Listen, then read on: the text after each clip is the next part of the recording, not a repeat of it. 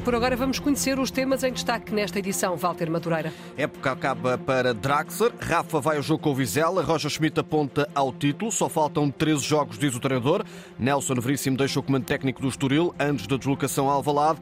Ainda os ecos da festa da Seleção Nacional de Futebol Feminino. Projeto de lei que reforça mecanismos de combate à violência no desporto foi aprovado pela maioria socialista no Parlamento.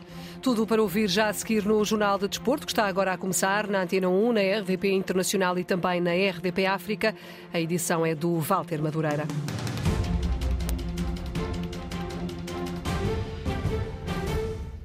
Julian Draxler foi esta sexta-feira submetido a uma intervenção cirúrgica ao tornozelo esquerdo, informou o Benfica através de uma nota oficial publicada na página do clube. Antena 1 sabe que o médio se lesionou num treino após o jogo na Bélgica com o Clube Bruges e já não vai jogar mais esta temporada. Mas o atleta decidiu pedir ao Paris Saint-Germain para fazer a recuperação em Portugal, tendo o clube francês aceitado a decisão de Draxler. Draxler e Ristich são as ausências para o jogo frente ao Vizela. Uma partida para a qual Roger Schmidt conta com Rafa. O Rafa está bem, ele sofre sempre muitas faltas, mas não há qualquer problema. Está em condições. O técnico assume que faltam 13 jogos para poder festejar a conquista do título de campeão nacional. Faltam 13 jogos até sermos campeões. No início da temporada faltavam 34. É preciso vencer quase tudo. A pressão não aumenta, mas está presente. Queremos dar aos adeptos a alegria de vencer o campeonato e todos os jogos dão pontos. São preciso muitos. Estamos numa boa fase. Somos a única equipa que não depende de terceiros e assim queremos continuar. É complicado vencer jogos, sobretudo fora. O Vizela é uma boa equipa, respeitamos-los, mas vamos dar tudo para vencer e sair de lá com os três pontos. And Vizela is a very good team, so we respect them and uh, we bring in everything tomorrow to, to win the game and to get the three points. Roger Schmidt valorizou ainda as notícias que estão a correr contra o Benfica por alegada corrupção desportiva. No, I think it affects uh, not the group because um, Penso que não afeta o grupo. Vejo o plantel concentrado. Estas coisas acontecem nos bastidores e eu nada sei sobre isto. Nem estou preocupado com isso. Não vejo qualquer efeito nos jogadores. I see not any uh, effect uh, on the players uh, because of these uh, things. Na conferência de imprensa ao início da tarde, o treinador deixou também elogios a Auschwitz, que tem sido peça-chave na equipa encarnada. Yeah, I'm very happy that uh, Frederick Estou muito contente com o Auschners. Ainda bem que a transferência aconteceu. É um jogador completo e traz equilíbrio à equipa. É talvez o jogador que percorre mais quilómetros. Tem uma inteligência tática notável e é o típico jogador essencial em qualquer equipa. É por isso que estou contente em poder contar com ele, mas igualmente surpreendido por ele ter se desenvolvido tão rápido. Sabe jogar em todas as posições do ataque ou do meio-campo. Mantém sempre o mesmo nível e isso influencia até os companheiros. Temos bons entrosamentos. Um bom coletivo beneficia a nível individual, como é o caso do Auschners. É um jogador muito importante. Frederick is a very good example for that, but like you said, he's a very important player. Sobre Gonçalo Guedes, Roger Schmidt diz que sair do banco ou de início já mostrou que foi uma boa contratação e pode jogar com Gonçalo Ramos. Gonzalo Guedes, I think he already showed how important it was to to bring him to to Benfica. O Gonçalo Guedes já provou a razão pela qual o contratamos. Teve jogos de grande nível, até a partir do banco. Foi muito importante. Ainda não jogou com o Gonçalo Ramos porque esteve lesionado, mas combinou muito bem. O Guedes é polivalente no ataque e até como ponta de lança principal jogou bem. Como disse, podem jogar juntos.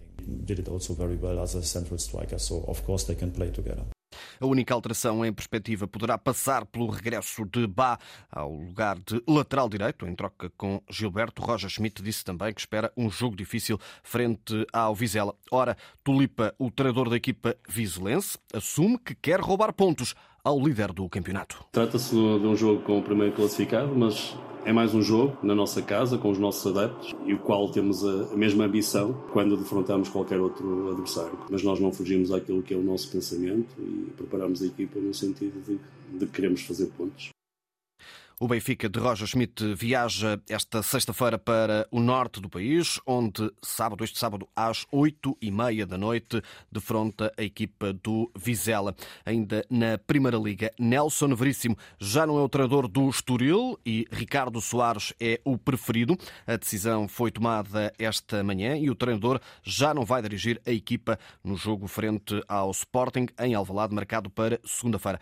Pedro Guerreiro, técnico do Sub-23, irá orientar o Estoril até ao jogo com os Leões. A SAD do Estoril pretende contratar Ricardo Soares, treinador que a época passada conduziu o Gil Vicente à Europa e que neste momento está sem clube. Depois do apuramento histórico para o Campeonato do Mundo, o Presidente da República fez questão de receber a seleção nacional, que se qualificou pela primeira vez para a fase final do Campeonato do Mundo de Futebol Feminino. Marcelo Rebelo de Sousa tirou uma selfie com os jogadores e destacou a importância deste resultado. Ana Isabel Costa. 25 horas depois de sair da Nova Zelândia, a seleção feminina de futebol fez ainda mais uma escala em Belém para ouvir os elogios do Presidente da República ao facto de ser um exemplo da mudança do papel das mulheres na sociedade portuguesa. A sociedade portuguesa mudou e está a mudar. E um dos aspectos fundamentais é mudar através do papel da mulher. Ainda não mudou tudo, não. Se tivesse mudado tudo, quem estava aqui a falar agora era uma mulher. E havemos chegar lá, ter uma Presidente da República mulher. Dolores Silva, a capitã da seleção feminina de futebol, que se apurou para o Campeonato do Mundo da modalidade, reconhece que foi preciso um longo caminho para aqui chegar. Este é um momento de todos, é um momento que desfrutamos e continuamos a desfrutar com a maior das alegrias, o maior dos orgulhos, ah, porque afinal vamos representar Portugal pela primeira vez num Campeonato do Mundo, é algo histórico.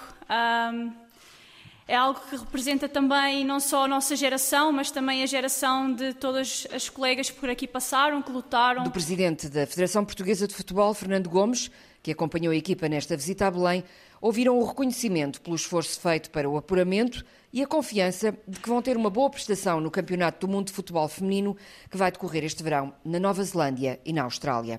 De Belém, a comitiva portuguesa seguiu para a cidade do futebol, onde o microfone do repórter João Correia ouviu a satisfação das jogadoras portuguesas. É preciso perder para depois se ganhar. Foi com as bandeiras a agitar ao som de Marisa que a seleção feminina foi recebida na cidade do futebol, momento que ajudou a abater o cansaço de uma viagem de praticamente 24 horas, diz Patrícia Moraes. Confesso, estou cansada, mas ao mesmo tempo é um privilégio muito grande. Podemos ser recebidas desta forma, é um orgulho muito grande, é, é, é Portugal. A guarda-redes que defendeu a baliza nacional no jogo decisivo explica, do ponto de vista mais distante, o momento que decidiu o apuramento. Eu lembro-me que estava ao pé da Joana Marchão e ao pé da Ana Borges no meio campo e assim que a Carola bate o penalti, nós as três ajoelhámos e dissemos estamos no Campeonato do Mundo. Foram precisos 13 jogos para chegar ao Mundial na Austrália e na Nova Zelândia. Um recorde. Bem à maneira portuguesa, diz Kika Nazaré, fazendo o paralelo com a seleção campeã da Europa em 2016. Eu lembro quando Portugal foi, foi campeão europeu, equipa masculina, nós na fase de grupos empatámos os três jogos, lembro perfeitamente. Portugal é como a minha mãe diz, nós é sempre até à última, é sempre até à última. Foi merecido. É merecido nós estarmos lá. No entanto, assim, aqui entre nós, a fingir que não está aqui uma câmara, assim tem mais piada. Assim, assim, jogar um jogo pela seleção e jogar sempre mais um jogo pela seleção é o melhor sentimento do mundo. E fica uma promessa da jogadora mais nova entre as convocadas. É juntar um bocadinho desta miudice, tanto minha, e falo muito da Jacinto, que é, é a única aqui da minha idade, e também de uma Telma, é esta nossa miudice e criancice no bom aspecto, com a experiência das mais velhas, ainda temos muito, muitos mundiais pela frente. Da juventude à experiência, Jéssica Silva pede ainda mais. Estamos muito felizes porque há realmente pessoas caras que nós já, já vemos há muito tempo. Pessoas que, que nos têm acompanhado, fazem questão de mostrar o, o apoio. Eu acho que é importante é não nos largarem, portanto, continuarem a darem-nos a mão, como também a nossa capitã dizia, é importante continuarem a acreditar em nós. Não é demais recordar, pela primeira vez, Portugal está no Campeonato do Mundo de Futebol Feminino. Foi com sofrimento, mas no verão a equipa portuguesa vai participar pela primeira vez no Campeonato do Mundo. A Assembleia da República aprovou esta sexta-feira o projeto de lei do PS que reforça os mecanismos de combate à violência no desporto. Como estava previsto. Destaca-se a criminalização do apoio a grupos organizados de adeptos não declarados. O projeto foi aprovado com os votos favoráveis do PS, suficientes para fazer passar este projeto, e votos contra de PCP, Chega e Iniciativa Liberal. Abstenções de PSD, Bloco de Esquerda, PAN e Livre foram ainda chumbados os projetos do Chega e também do PCP. Na teoria, não podia ser mais difícil para o Sporting. Os Leões ficaram a saber esta manhã que vão defrontar o Arsenal nos oitavos de final da Liga Europa. Os Gunners são neste momento os líderes do campeonato inglês. A nível europeu fizeram 15 de 18 pontos possíveis, pelo que será, será preciso um Sporting ao melhor nível para superar os londrinos. Na antena 1, Tiago Fernandes, treinador que dirigiu o Sporting quando os Leões empataram a zero em Inglaterra, fala dessa partida, diz que é possível o Sporting voltar a sorrir diante do Arsenal. A pressão está do lado do Arsenal, como é óbvio, porque é uma equipa que é candidata a ganhar a Liga Europa, está em primeiro no, no campeonato inglês e o, o Rubén Amorim uh, tem uma vantagem que trabalha há mais tempo com a equipa do Sporting e os jogadores conhecem muito melhor as ideias do treinador e isso é importante nestes jogos porque o detalhe define muitas das vezes uh, o resultado e o pormenor e eu penso que o Sporting, se apanhar um Arsenal não tão inspirado, não tão numa noite daquelas avassaladoras, com os jogadores de qualidade que tem, uh, ter personalidade, que é importante nestes jogos, e desfrutar do jogo e do momento. A primeira mão está marcada para 9 de março, o segundo jogo a 16 de março. Hoje é dia de futebol na Alemanha a partir das 7h30. Mainz, Borussia de Mönchengladbach. Na Inglaterra às 8 Fulham, Overhampton. Também às 8 mas em Espanha, Elche, Betis.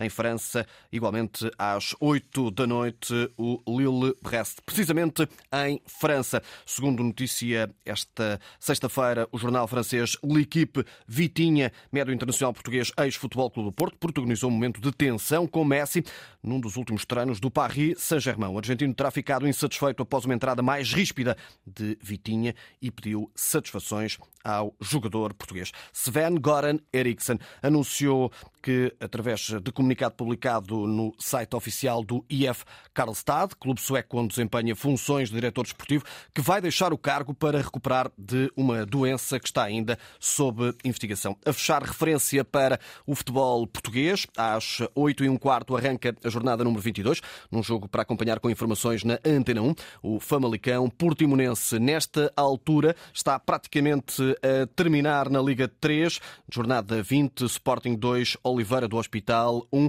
e referência também para o jogo da Liga Portugal 2, que coloca frente a frente Trofense e Penafiel. A equipa do Penafiel está a vencer por uma bola a zero. É o ponto final no Jornal de Desporto, edição do Walter Madureira. A informação desportiva, já se sabe, está em permanência em desporto.rtp.pt.